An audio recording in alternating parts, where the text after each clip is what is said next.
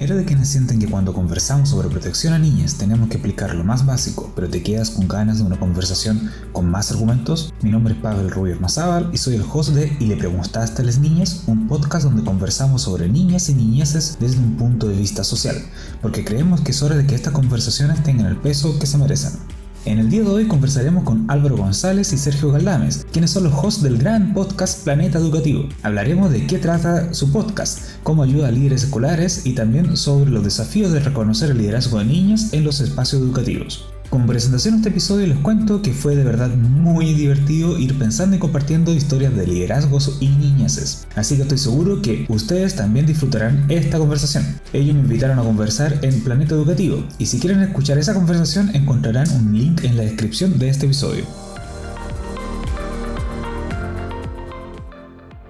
Bienvenidos a la conversación con Planeta Educativo. Hoy día tenemos a Sergio Galdame y Álvaro González compartiéndonos sus experiencias. Bienvenidos a nuestro podcast de Y le preguntaste a las niñas, ¿cómo están? Muy bien, Estoy genuinamente nervioso, nervioso. Como que, wow, como un podcast donde nos inviten a hablar del podcast. Así es. Esto es como una especie de, esto es como una especie de Inception en, en términos de podcast, ¿no? Sí, sí, pero mejor, pero mejor. Además, el final va a ser más confuso que el, que el de Inception. Espérate, la cuestión, el trompito para. ¿What? Pero, ¿tú, no has visto ese hilo en YouTube? ¿Cómo, cómo es eso? Sí, de hecho, podríamos hablar el resto, la próxima media hora solo sobre si el trompito de Leonardo DiCaprio para o no.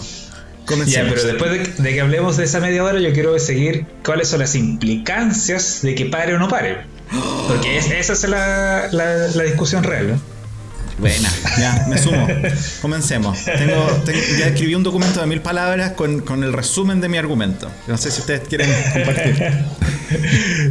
Oye, antes de que vayamos a eso, si comencemos la primera media hora de conversar sobre el liderazgo educativo. Ustedes son las personas que la llevan en podcast en Villa del Mar, en Villa Alemana, en la casa de ustedes sobre liderazgo educativo.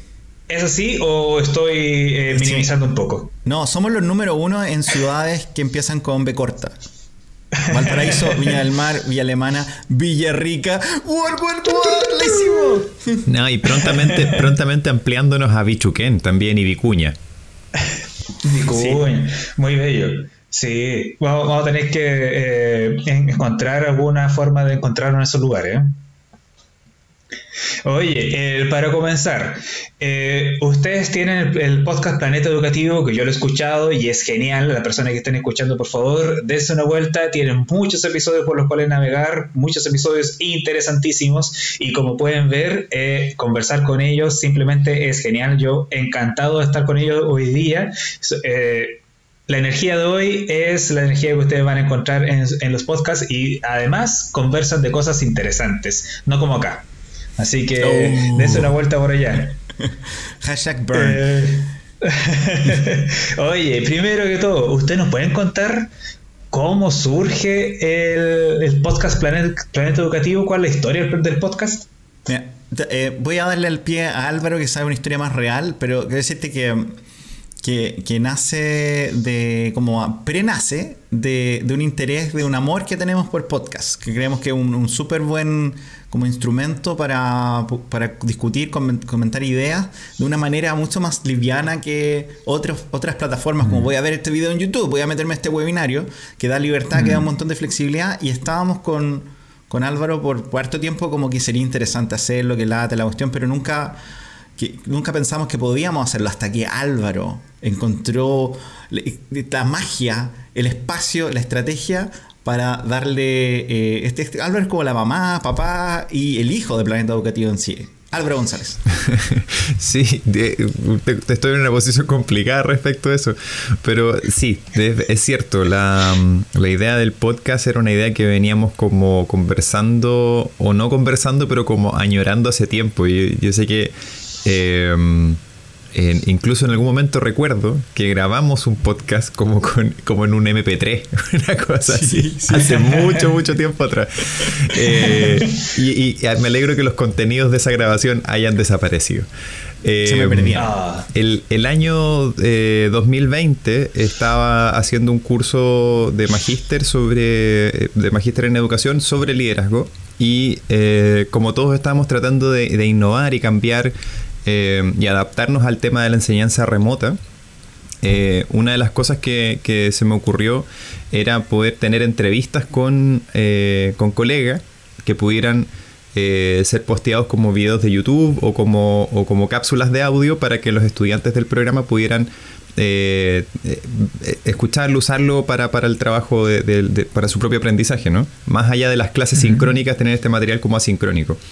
Entonces, de ahí, de, esa, de esa como necesidad bien puntual, bien como, surge esta idea de eh, tener conversaciones con Sergio en torno a, inicialmente eran tres temas o cuatro temas, ya no me acuerdo muy bien, que son los tres o primero cuatro capítulos de Planeta Educativo. Eh, y el primero, que es el más, el más popular que tenemos en la historia, eh, se llama Prácticas de Liderazgo Efectivo.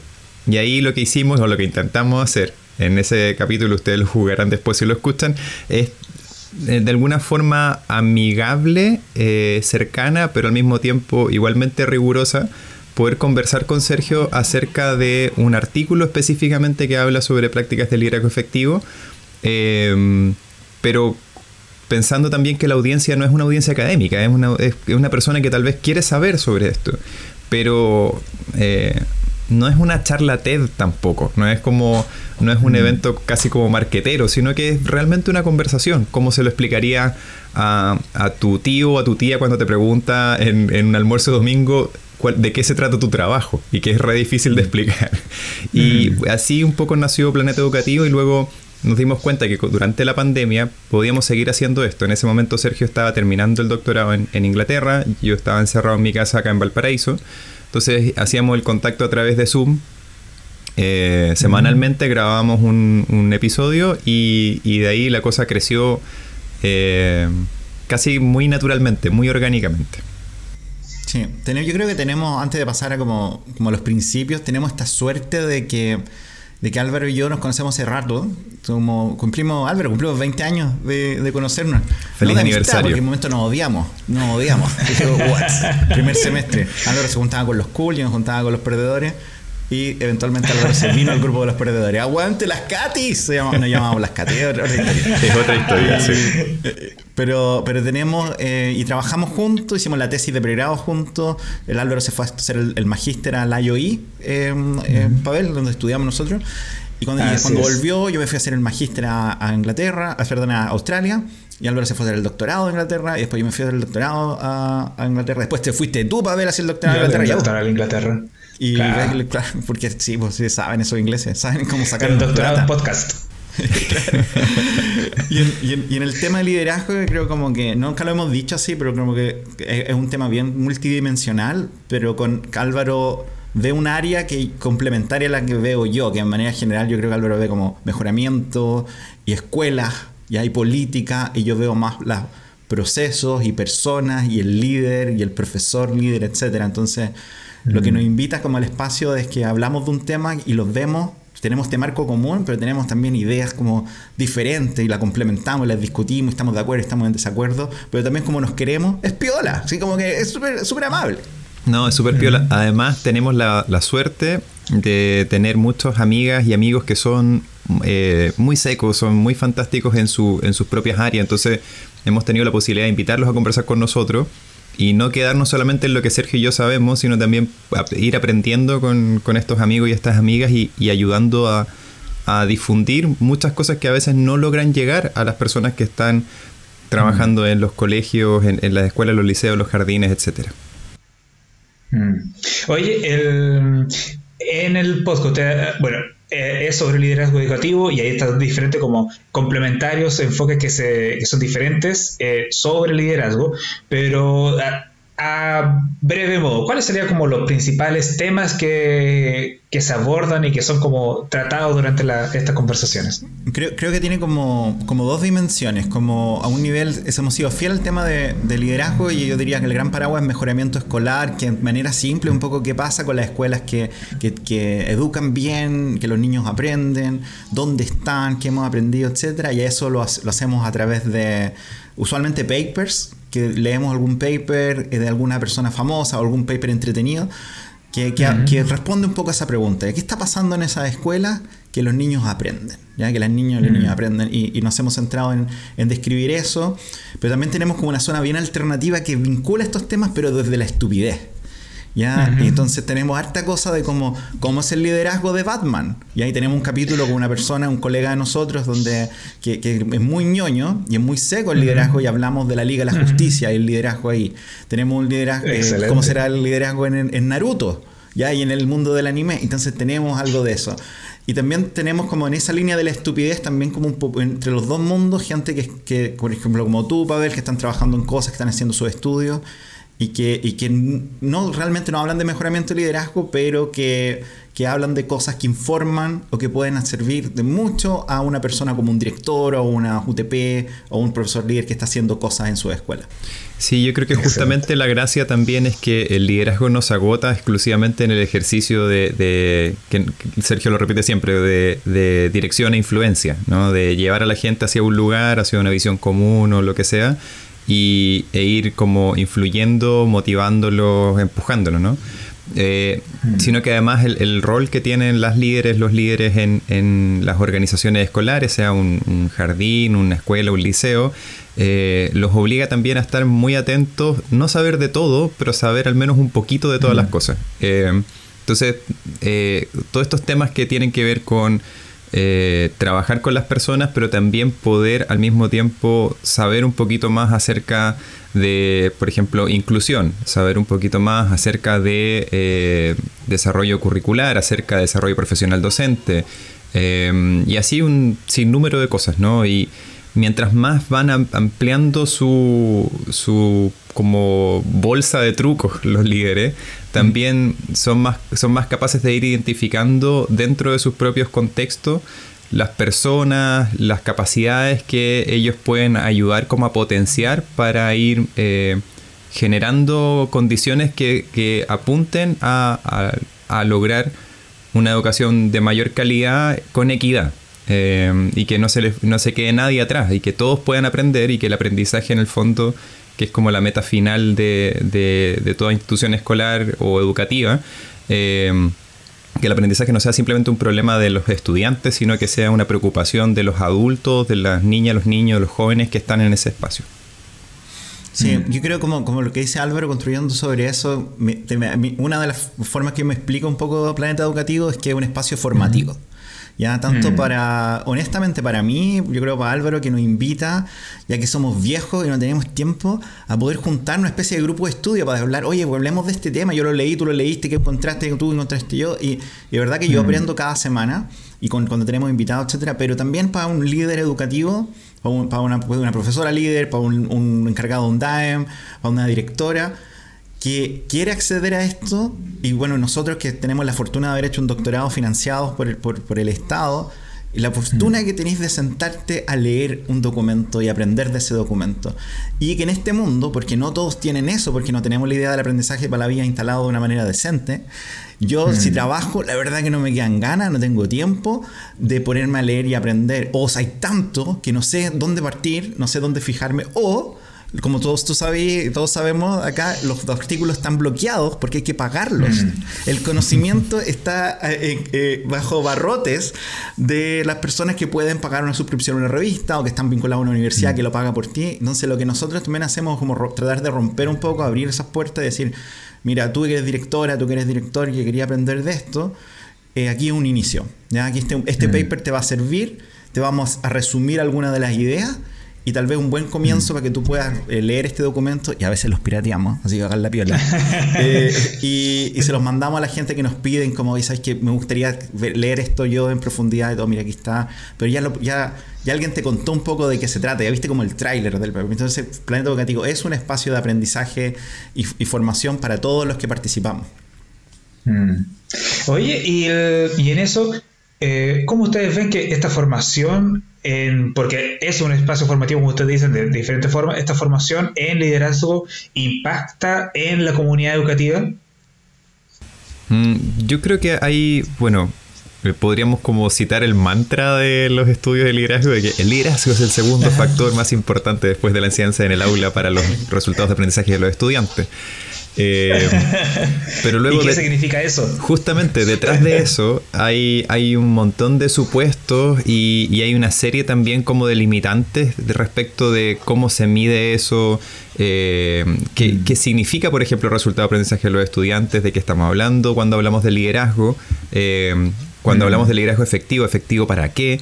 Entonces son toda una serie de mm. preguntas que generalmente se pasan como por encima, porque lo que ha pasado un poco con los estudios de liderazgo, yo no diría como actualmente, sino que creo que como en una época como la primera época de los 2000 o algo así, es que se le vio como una especie de bala de plata para resolver muchos problemas.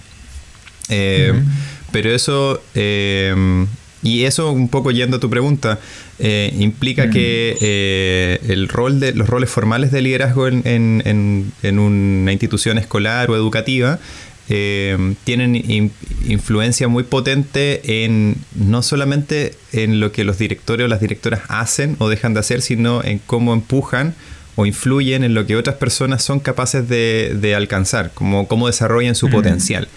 Eh, y hablamos de personas como en términos súper amplios, porque estamos hablando no solamente como de los profesores o las profesoras, que son como el vínculo más directo, eh, quienes están como de alguna manera son sus en este caso sus subordinados o sus colegas o sus colaboradores, dependiendo de la perspectiva que uno asuma, em, sino también cómo, eso se puede hacer extensivo a las comunidades eh, de padres, apoderados o las familias que están asociadas a, una institución educativa, a los mismos estudiantes. Hace poco aparecieron varios estudios acerca de cómo los directores o las directoras usan el tiempo en la, en la escuela y, encontraban que había un vínculo eh, muy directo entre el tiempo que pasaban con, el, con los estudiantes preguntándole acerca de cómo estaban, acerca de su aprendizaje y todo eso, y eh, el autoestima y la, y la autoeficacia de esos estudiantes. Eh, que es un área que no estaba explorada antes porque siempre se había entendido que el, el, el vínculo de la, de la dirección escolar o del liderazgo escolar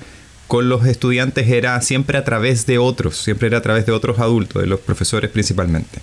Entonces es importante pensar en el liderazgo como no como un factor bueno, creo que es importante quizás pensarlo como en esta idea como de una palanca, que si tú mueves una palanca, pero la palanca en sí misma no hace, el, no hace la acción, sino que desencadena mm. una serie de otros procesos que terminan resultando en, en, en, algo que tú esperas que suceda, ¿no?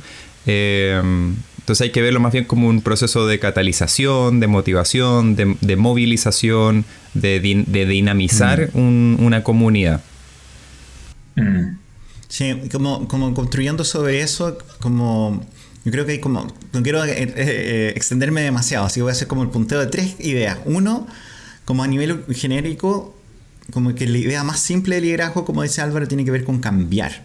Y como que mm. yo creo que eso es importante considerar cuando en, una escuela, en una sala, en una comunidad, el líder no es la persona que refina algo, ya no es alguien que como que, o esta cuestión que funciona o que a lo mejor puede funcionar un poquito mejor. Un líder, El mm. liderazgo se define como transformar algo. Entonces eso requiere mm. como una idea clara de qué hay que transformar, pero también como esta capacidad colectiva, media psicológica, media comunicativa de como, oye, tengo una idea, Síganme, creamos, ¿qué creen de esta idea? Construyámosla, pero movamos un mundo.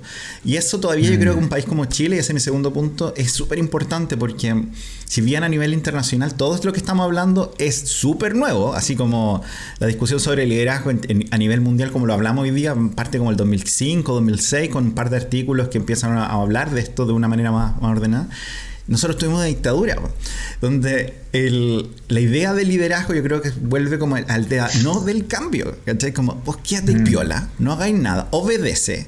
Eso hace un buen líder. Y estamos saliendo recién de eso. Y, y, algo que me interesa también de tu, por ejemplo, de, tu podcast y lo que estoy haciendo es como que mi mm. recuerdo de la crisis social y la transformación social enorme que estamos viviendo ahora viene de mm. niñas de media o de básica, así como de octavo básico, que se toman un metro. Y esas fotos para mí fue mm. como. Eso también es parte de hablar de liderazgo en Chile. Es de que, mm. de que hay un tema generacional que nos lleva a pensar la gran mayoría de nosotros que crecimos también bajo dictadura en algún pedacito y se va casi moderando por casi el año que naciste y tal vez dónde naciste. Para ver, nosotros nacimos en Curicó, donde todavía hay dictadura. eh, como que depende de dónde te tocó, si tocó en Viña, te tocó en Curicó, eso se vivió gradualmente, entonces entendemos liderazgo como poder, obediencia, control, mm. supervisión y todas las cosas que sabemos que no funcionan y que sabemos que están en otra parte conversándose de otra forma. Entonces, como en su centro, yo creo que el planeta educativo trata de contribuir a decir como el liderazgo es difícil para un chileno porque estamos acostumbrados a otra cosa, pero tiene que ver con soltar y tiene que ver con confiar y tiene que ver con pensar diferente y con equivocarse y con no matarse cuando no mm. resulte, etc. Mm. Oye, qué, interesante lo que están conversando porque justamente lo que he estado pensando, una y, creo que los ejemplos que ustedes dan son súper clarificadores, como es liderazgo también cuando estas chicas del liceo se suben a los torniquetes, dicen no, no paguemos, no es aceptable eh, que se suba una vez más con las condiciones sociales. A nosotros, y, es súper impactante porque es como a nosotros no nos afecta, pero sabemos que esto es injusto y por eso nos estamos manifestando, ¿cachai? Como que es un liderazgo ahí como que desborda justamente estas concepciones de liderazgo que, están como más estandarizadas y más eh, observadas y, cuantificadas eh, y también desborda estas concepciones de liderazgo que son como en el sentido de obediencia, ¿no? Como esta, esta que aquí en Chile sobre todo tenemos algo que todavía no, no, no, no podemos resolver, que es el tema de la dictadura, pero que además está como es un cúmulo histórico de relaciones que colonial al final que, vienen ocurriendo. y eso también me, hace pensar como en mi propio tema de investigación, y, y, por eso apunta la pregunta, es que en, protección de niñas siempre, es como uno dice protección, ah, ya, cename. Eh, ah, pero usted trabaja en protección, no, yo trabajo en el consultorio, no, atiendo niños, eh, me aseguro que no estén, no estén, eh, que no estén enfermos, que les cuiden, que la mamá les sepa cuidar, que les estimule, no sé qué, pero no, protección es solamente cename. O, y claro, entonces después eh, siempre lleva como esta conversación de que protección es como algo muy restringido, muy eh, encasillado y como si fuese una cajita, como que hay un mundo ahí y que se puede hacer, ¿no? Como si fuese algo como que se puede imponer sobre esas diferentes personas, que gente está o no está en ella. Y, mm, y, cuando lo que yo he visto en tema de protección es que justamente más que algo concreto como un objeto, eh, es justamente algo que está ocurriendo en, en un montón de interacciones. O sea, es el niño que está cuidando a su mascota y que además cuida a su hermano chico, que además cuida a su madre y que su madre depende de, su, de este chico de 5 años para cuidar a su hermano chico de 2 años, entonces, y que, entonces, o que una persona que cuida eh, la araucaria porque sabe que cuando ella sea viejita, la araucaria la va a cuidar a ella. Eh, entonces, la protección es como, es mucho más, es mucho más como líquida en, el sentido del eh, menos Bauman, pero más como de, la experiencia de que uno intenta eh, tomar con las manos, pero simplemente desborda, desborda, y, y, y está ocurriendo en todos lados, y, pero son algunas cosas que quedan como dentro de esta categoría de, de protección, ¿no? Y lo que me lleva a la pregunta, con un comentario largo, pero eh, ¿cómo, lo, ¿cómo, lo, ven ustedes también? Porque hay muchas cosas que, que de repente desbordan eh, esta lógica como más clásica de liderazgo y cómo se aborda y cómo es posible, se, se ha ido integrando como en, en, la práctica de las comunidades educativas. Bueno, creo que eh, creo que es interesante como plantear como centro el concepto de cuidado. Hay, hay, una, hay varias líneas de investigación sobre liderazgo fuera de la educación han ido explorando algunos de estos ámbitos y justamente hay un liderazgo desde el cuidado. Eh, en las organizaciones y generalmente está asociado a organizaciones como de tercer sector, como ONGs o, fundaciones o qué sé yo. Eh, porque hay una hay un hay un reconocimiento de que el rol del liderazgo, como decía Sergio, es transformación y cambio, pero eso no puede ser a costa de las personas, no puede ser a costa de la gente con la que está, a la que estás conduciendo, a la que estás acompañando, digamos, ¿no? Eh, y también tiene mucho que ver como con, con una valoración muy, muy fuerte del, de los vínculos personales, de los vínculos entre, de las relaciones sociales, eh, de las relaciones particularmente de confianza y de apoyo mutuo. Eh, entonces, creo que fuera del ámbito educativo se ha trabajado y se ha, investigado con mucha más potencia, con mucha más decisiones, esa, esas perspectivas. Dentro del ámbito educativo no tanto, yo creo que eso también responde a ciertos factores que son como propios de la disciplina o, más bien propios como de la, de la, cultura profesional, dependiendo de los distintos países, porque finalmente esto no es necesariamente idéntico en todos lados. Y, mm. y ahí yo creo que entramos en una discusión quizá un poquito más amplia respecto de eh, los contextos de políticas educativas, los contextos sociales, un poco como lo planteaba Sergio, pero también, y aquí te quiero dar el pase de gol, colega, eh, también tiene mucho que ver con las experiencias vitales y la manera como muchas de, la, muchas de las formas como los educadores desarrollan su identidad profesional también... Mm. Las educadoras y los educadores eh, tiene que ver con cómo ellos mismos experimentaron ser educados o educadas. Mm. y cómo también sus experiencias vitales y aquí no estamos haciendo referencia a la tontera de Sichel, eh, también los marcaron en eso. Álvaro, deja el debate atrás. No puedo, ese chanta me tiene mal. Ese chanta me tiene mal. Pavel, por si a alguien le importa, porque trata de entender es de la rabia de Álvaro. Estamos el 25 de septiembre grabando esto, así que tengo ayer, anteayer fue. Claro, Álvaro, let it go, loco. Let It go. yo, mira, yo quiero como tu pregunta y lo que señala Álvaro me lleva a una, conversa que he estado. Esto no es como parte aún de Planeta Educativo, pero, o, no con la fuerza, pero es algo que me, ha, hecho pensar harto en, en, una pregunta que se la robé totalmente, pero el loco murió, así que no le pueden ir a decir nada al trabajo de Ken. Ya extinto. Extinto. ¿Te acuerdas de Ken Robinson, que murió hace poco, que escribió varias cosas, pero entre ellas el libro El Elemento? Eh, habla de que la escuela mata la creatividad. Y yo creo que la escuela mata el liderazgo. Ya, ese es, mi, ese es mi argumento. Si me roban esta idea, ustedes dos, ¿cachai? Que me los voy a buscar, ya sé dónde viven. Uno en Villarrica, uno en Valparaíso. Ya, no debe ser tan difícil encontrar el Pavel, no sé. Yo sé dónde viven. Sergio en modo Taken. Oh, pero si, si te vea la veo en algún artículo. Te voy, te voy a encontrar y te voy a. Oh. pero siento que el liderazgo mata en, la escuela mata el liderazgo, ¿ya? Y, pienso que a multinivel, ¿ya? Como que mucha gente no sabe y porque nosotros hablamos, yo trabajo con muchos directores y directoras, y, pero también trabajo con profesores, Paulina trabaja con profesores, Paulina Bravo, saludos a Paulina Bravo, y que es que los directores quieren hacer cosas, ¿ya? Muchas cosas quieren cambiar y quieren respetar y quieren armar espacios democráticos, pero que el sistema mm. no favorece eso, ¿ya? No favorece que mm. ningún director de, de esto pero también creo que eso refleja, se reproduce en, los, niños, y en las niñas y la niña es como, mm. ¿está la escuela diseñada para recoger ideas, para desarrollar la capacidad de, estos, de, estos, de estas personas de información, pero personas que lideren y que se atrevan a levantarlos. Porque el argumento, un argumento que no se habla, yo creo, con la fuerza necesaria, es que formar un buen, una buena líder requiere décadas.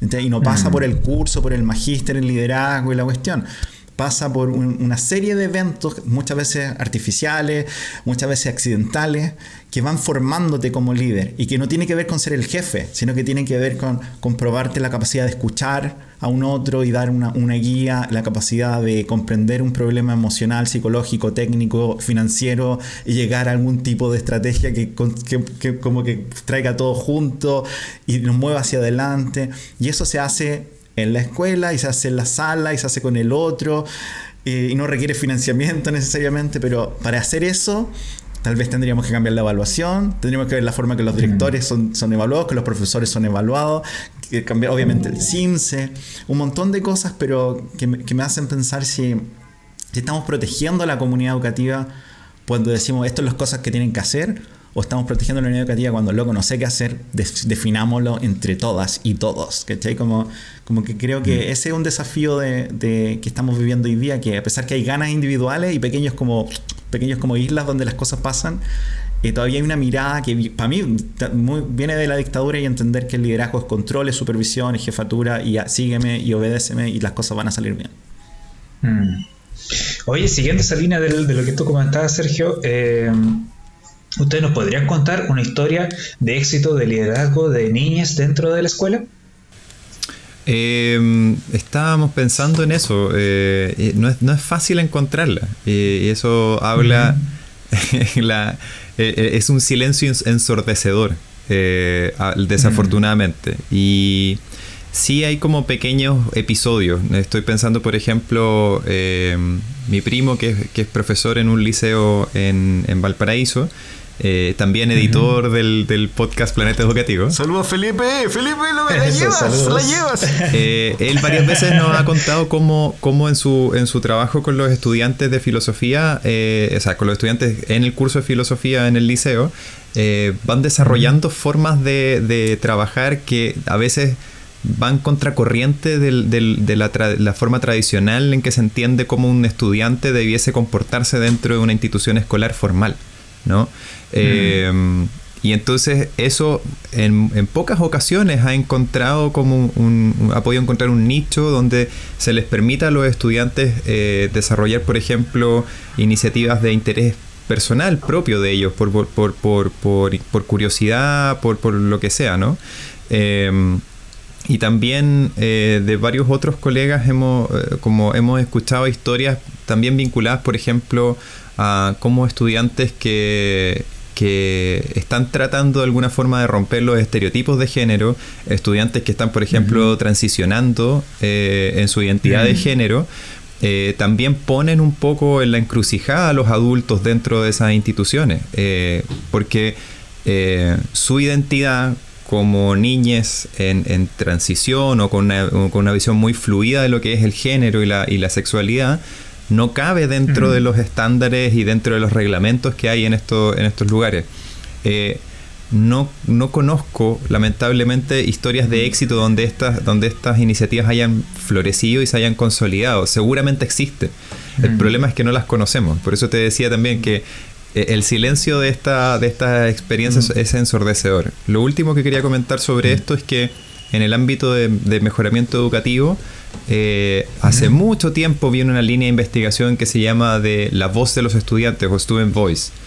Em, que también es bastante problemático porque en cierto sentido la, la, voz de los estudiantes termina también instrumentalizándose para ciertas finalidades de rendición de cuentas, evaluación y todo eso. Y hay otras perspectivas más críticas que lo han abordado como una especie de eh, invitación al diálogo, más que de simplemente eh, mm. utilizar la voz de los estudiantes como, como una fuente de información para poder completar el checklist de alguna cosa. ¿no? Em, mm. claro. Y esas experiencias de diálogo también han sido muy complejas, porque nuevamente ponen, ponen en entredicho estas, estas normas o estas lógicas donde eh, tienes un adulto que lo sabe todo eh, y siempre tiene la razón y tienes una, juventud y una infancia que eh, su rol es simplemente asentir con la cabeza y seguir las indicaciones.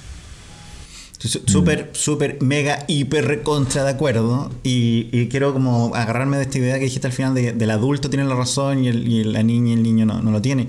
Porque quién es ese adulto y cuál es esta relación y se va si se va replicando o no, ¿cachai? El, el, comparto lo que dice Álvaro cuando tú me dijiste, porque tú soy un, podcaster mucho más profesional que nosotros y mandaste las preguntas con tiempo.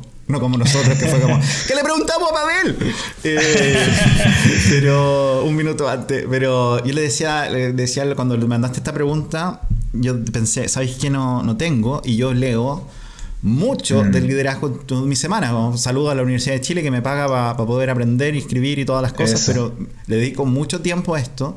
Veo los journals más famosos, más reconocidos, la gente que está publicando punta en el mundo todas las semanas leo de esto y no he visto súper, súper poco de este tema, ¿ya? Y el, como dice Álvaro, demás que hay, tal vez están publicados en otras partes, estoy hablando de la investigación formal, esto demás que está eh, publicado en, cosas más grises en, otros lugares, pero el, mm. que mi supervisora, tú sabes que yo trabajo el tema generacional en, liderazgo, me preocupa especialmente de los, he trabajado en especial de los directores millennials, que son en edad más o menos entre los 20, 20 y tantos 22, 23 y 42, 43 más o menos hoy día, al, al 2021. Y, y, mi supervisora que partió esta carrera, mi ex supervisora que partió este mundo antes, ella trabajó con los Generación X hace como 10 años.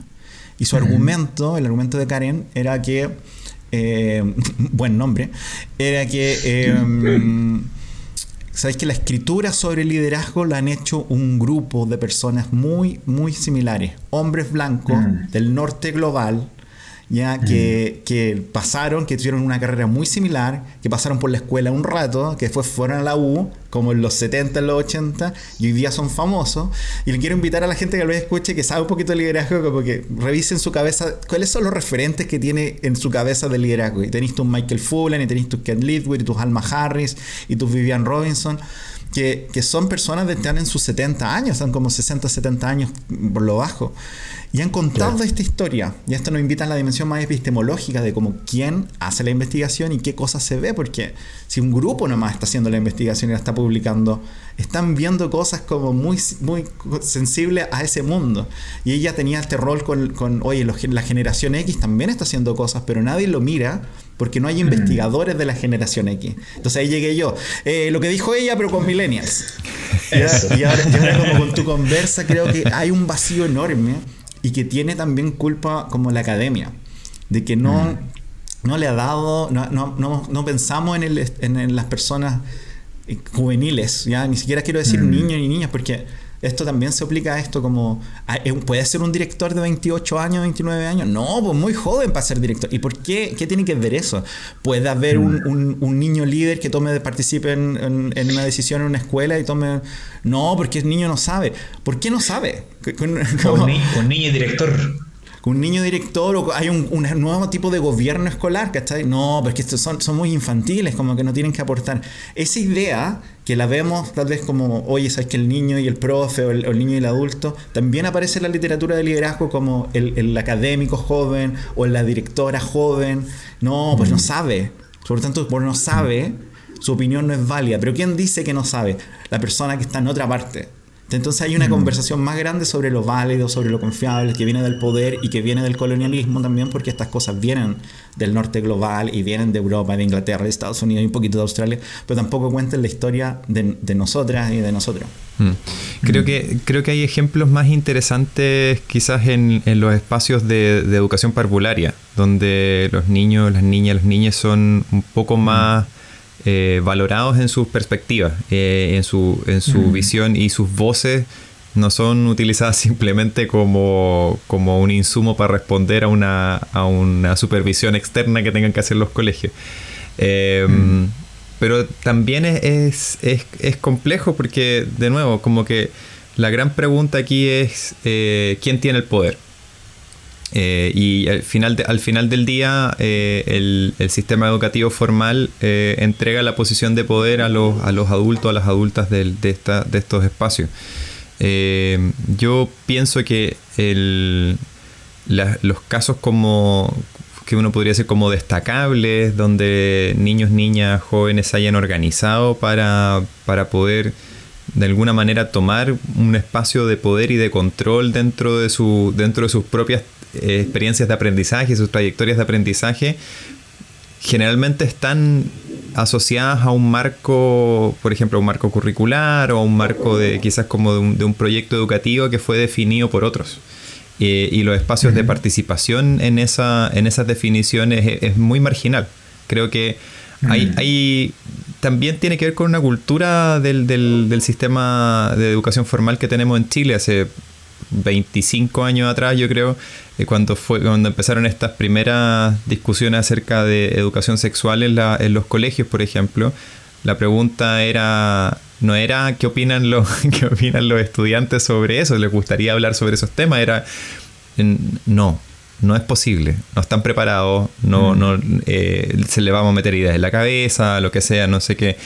Luego cuando aparece la participación de los, de los estudiantes en los centros, o sea, en los consejos escolares, que son instancias mm. de, de, consulta, pero también de validación de decisiones que se toman en la escuela o en los liceos donde participan no solamente estudiantes, sino también apoderados, profesores, los directivos, representantes de los sostenedores de los colegios. La, participación de los estudiantes suele ser muy marginal, suele ser muy de adorno. Mm. Entonces, eh, a esto me refería también al principio con esta idea de, la voz de los estudiantes. Sí, está ahí, mm. pero está, está de adorno. Es como, es como un ejercicio retórico para justificar decisiones que ya están tomadas. Claro. Hoy siempre le hacemos a los y las invitadas al podcast una última pregunta final, que es eh, si pudiesen lograr una sola transformación para que la vida de niñas eh, mejore, sea mejor, ¿cuál sería una sola transformación? Yo tengo una, ya tengo, se me ocurre. Piensa Álvaro. Ya. Pero esta es muy, em, es muy específica, es muy chica. Yo siempre he dicho que el director tiene que salir de la comunidad educativa. ¿Ya? Tiene que ser ojalá un profesor que ha trabajado años en la misma escuela, que es que viva ahí. Eh, esto es el escenario ideal. Pero hoy día, como seleccionamos los directores, los estudiantes no tienen ninguna voz en elegir eso. Es ridículo, ¿cachai? Si es como, oye, el presidente de la cuestión. No, no, lo eligieron, lo eligió otra gente, ¿no? Pero él me manda a mí, sí, sí te manda a ti. Pero yo no, no te lo opinaste nada. Entonces a mí me encantaría que, el, que, generar un sistema de selección eh, directiva que considere de manera sustantiva la, voz, la decisión, la elección, la opinión de los estudiantes de la escuela cuando tienen que elegir a la persona que los va a liderar. I'm out. Eso. Oye, ahí. Se dijo aquí primero. Sí, Sergio botó el micrófono y se fue. eh, Mira, yo creo que este, esta idea está muy influida por Jimena Galdames, mi compañera, y también parte, del, parte de la mafia Planeta Educativo. Em, Eso. Y Jimena trabaja, bueno, aparte de hacer clases en una universidad que no vamos a nombrar porque no le vamos a hacer propaganda, eh, trabaja en la, en la, biblioteca Libro Alegre en Valparaíso. Y en esa, en esa biblioteca tienen experiencias súper interesantes de em, de apoyar el, fomento lector o, de, en el fondo, de escritura y lectura creativa para los niños. Yo siento que ese tipo de proyectos son súper transformadores. Hay, hay, una serie, invito a la gente a buscar eh, la página web del Libro Alegre y van a encontrar muchos proyectos donde los niños son verdaderos protagonistas de las historias que escriben, no solamente son receptores de las historias de la literatura infantil que, se crea para ellos y para ella. Eh, mm. Y hay una, mm, hay una serie de, de una revista que se llama Calcetín con Papas, que es una serie eh, de revistas hechas por niños para niños. Siento que eso de pensar en el por niños para niños o por niñas para niñas, yo creo que eso es una transformación muy sencilla eh, que permitiría generar un impacto muy grande en, la experiencia de ser niño, niña, niña y joven en Chile. Qué buenísimo, excelente. Oye, para finalizar, si la gente quiere estar en contacto con ustedes, además vamos a dejar el link de su podcast en la descripción, pero si alguien quisiera entrar en contacto con ustedes, ¿cómo lo puede hacer? Ya, el Planeta Educativo está en todas las plataformas, pero tú puedes meterte a la página web de Planeta Educativo, que es www.planetaeducativo.cl, y no solo encuentras todos los capítulos, sino también encuentras material eh, suplementario, complementario a la lectura de cada semana. Es un, buen como librería para poder como, oye, voy a cachar liderazgo pedagógico, liderazgo distribuido, etcétera. Pueden partir por ahí. Pueden escribir Planeta Educativo en Spotify, en Apple Podcasts, va a aparecer eh, una, pelota con, dando vuelta que es un mapa mundi, entiendo. Yo no soy geógrafo, ¿ya? no me pregunten esos detalles, pero ahí van a encontrarnos y tenemos ya a esta altura cerca de 80 capítulos que, con distintos temas sobre liderazgo, etcétera. Y, también estamos en Twitter, yo estoy en arroba Sergio Galdames. Y yo estoy en arroba Álvaro González T. Buenísimo. Muchísimas gracias, estimada Álvaro Sergio. Un placer tenerlo aquí conversando este día de hoy. Gracias por la invitación, Pavel. Chao.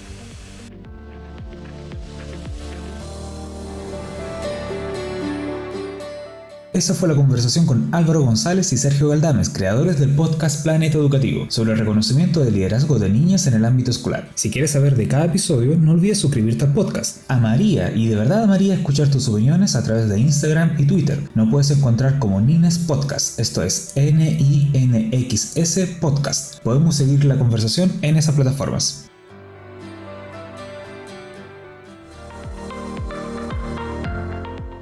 Quiero agradecerle a las personas que han escuchado estos primeros cinco episodios y sobre todo, sobre todo a las personas que me han escrito por las redes sociales para compartir sus historias y sus reflexiones sobre eh, lo que hemos estado conversando. Y recuerda que me apoyas enormemente si le recomiendas este, este podcast a alguien para que así la comunidad de Y le preguntaste a las niñas continúe creciendo y yo continúe publicando nuevos episodios. Y eh, este podcast se lanzará el día miércoles 20 de octubre dos años del gran, de la gran revuelta y estallido social que ocurrió en Chile. Y eh, me parece que conversando sobre liderazgo y niñez es eh, súper importante hacer una pequeña reflexión sobre esta fecha, ¿no? Y mm, la verdad voy a comenzar con una historia que me ocurrió hace 10 años atrás, con, cuando tuve la oportunidad de conocer a Marco Bazán, un gran una gran persona primero y también eh, que trabaja con niñez desde el Perú y eh, compartiendo durante una actividad, un seminario que estábamos participando, él me cuenta y me dice, eh, era una jornada que participaban niñas también y jóvenes, y él me cuenta y me dice, oye Pavel, ¿tú sabes que hay gente que dice que la niñez es un invento? Y, la verdad yo en ese momento no, supe reflexionar bien a partir de, esa situación. Y, él comienza, continúa eh, contándome que es un invento que se comienza a, generar los últimos eh, años y que ha ido cambiando, etcétera, los últimos siglos y que ha ido cambiando. pero lo que yo me quedé con como a partir de eso es o sea, todo este tiempo la niñez ha sido como el viejo pascuero. Una, estará Coca-Cola detrás de, todo esto lo que llamamos niñez y que eh, al final solamente es para que compremos más o que gastemos más y que eh, hemos estado, hemos sido engañados todo este tiempo. Pero claro, como en ese momento simplemente me quedó la, la, la idea de que, oye, ¿Cómo que la niñez es un invento? ¿Cómo? ¿Qué significa eso? Y, mm, creo que eh, el, episodio del estallido social, y lo que ha venido antes y lo que ha venido después de eso, también ayuda a ir eh, graficando también que la niñez es un invento eh, en, su manera. Está construida y mm, por nosotros mismos y por eso mismo también está en constante cambio. Y claramente hay que reconocer el rol que tienen los niños y niñas en, en, nuestra sociedad. Y creo que una de las grandes cosas que ocurrió en el estallido fue justamente comenzar a pensar o comenzar a poner en disputa, en conflicto, estas diferentes formas de cómo estamos entendiendo a niñas y, niñas y jóvenes en, en nuestra sociedad. Porque lo que pasó ahí fue justamente que mucho se ninguneó sobre lo que podían hacer niñas y jóvenes. Eh, y que no habían, no, habían no había aprendido, que no les correspondía eh, reclamar, etcétera, etcétera. Pero justamente lo que ellos hicieron fue eh, poner en el debate, primero, que hay cosas que son muy injustas y que más allá de que les afecte directamente a, a, a ellas, sí eh, les corresponde poner el tema a discutir porque están insertos en como cualquier otra persona en nuestra sociedad y, es algo que por eso mismo le corresponde estar participando y, debatiendo y, ser, y siendo escuchado. Entonces cuando Volviendo a lo que conversábamos hoy día en el capítulo de podcast, cuando Álvaro menciona que hay un silencio ensordecedor sobre el reconocimiento de prácticas de liderazgo de niñas en las escuelas, yo creo que también habla un poco más allá. Hay un silencio ensordecedor de eh, reconocer que niñas y jóvenes también son líderes y que también pueden, y no son solamente líderes como dentro, entre sus padres, entre otras niñas, también pueden ser líderes a nivel de toda la sociedad, con otras personas y, lo demostraron. Entonces creo que justamente hay una tensión de qué es lo que estamos entendiendo por niñez y creo que también da la posibilidad para que más personas comiencen a pensar de esta manera, de que no solamente los niños son personas que tienen que escuchar a los otros y que tienen que obedecer a, a los más grandes, sino que tienen que también estar participando como activamente en construir la sociedad en la que vivimos. O sea, hoy por hoy, por más de que la discusión del, eh, una nueva constitución se viniese desarrollando hace muchos años, eh, tal vez 20 años, eh, pero quien gatilló y quienes gatillaron que todo este proceso se iniciara fueron niñas y jóvenes. Y me parece que eso también e-, es una posibilidad de, ir reconociendo y de ir poniendo en disputa qué es lo que vamos construyendo como niñeces y juventudes. Y esas disputas son situaciones que van ocurriendo con el tiempo. No es la misma niñez que hemos entendido hace 10 años, hace 20, hace 40, hace 100 años. la niñez no es solamente un tema biológico, sino que es un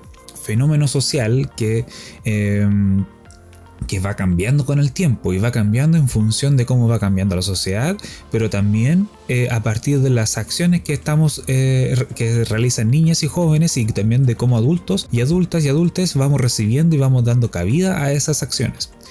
Entonces, cuando Marco me decía, oye, la niñez es una invención, es un invento, justamente me está diciendo de que así como es un invento, hay que, hay que pensarla como eh, resultado de lo que nosotros hacemos y hay que pensarla como resultado de cómo nos relacionamos adultos con niñas y, el estallido entre los muchos cambios y entre los muchos eh, eh, malestares que viene a poner sobre la palestra, viene a visibilizar creo que también es uno de los malestares y que me parece súper necesario como darle puntada y no olvidar de que es eso también es uno de los, de los malestares de que niñes no solamente pueden ser pensados como eh, como replicadores o como repetidores de lo que hacen adultos.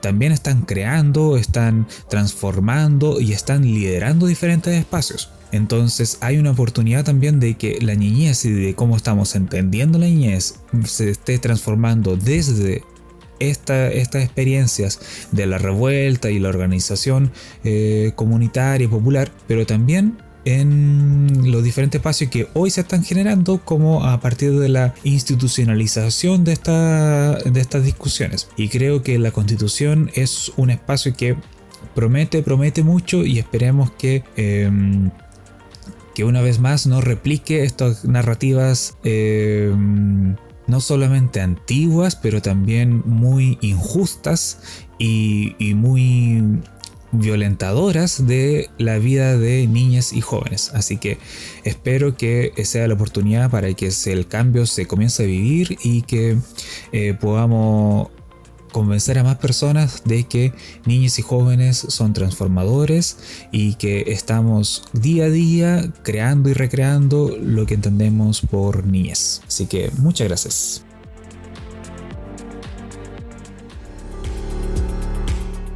Si te gustó este episodio, no olvides suscribirte al podcast. También nos puedes encontrar en Instagram y Twitter como Nines Podcast, esto es N-I-N-X Podcast. Mi nombre es Pablo Rubio Mazábal y soy el host de Y le preguntaste a las niñas, un podcast donde conversamos sobre niñas y niñeces desde un punto de vista social, porque creemos que es hora de que estas conversaciones tengan el peso que se merecen.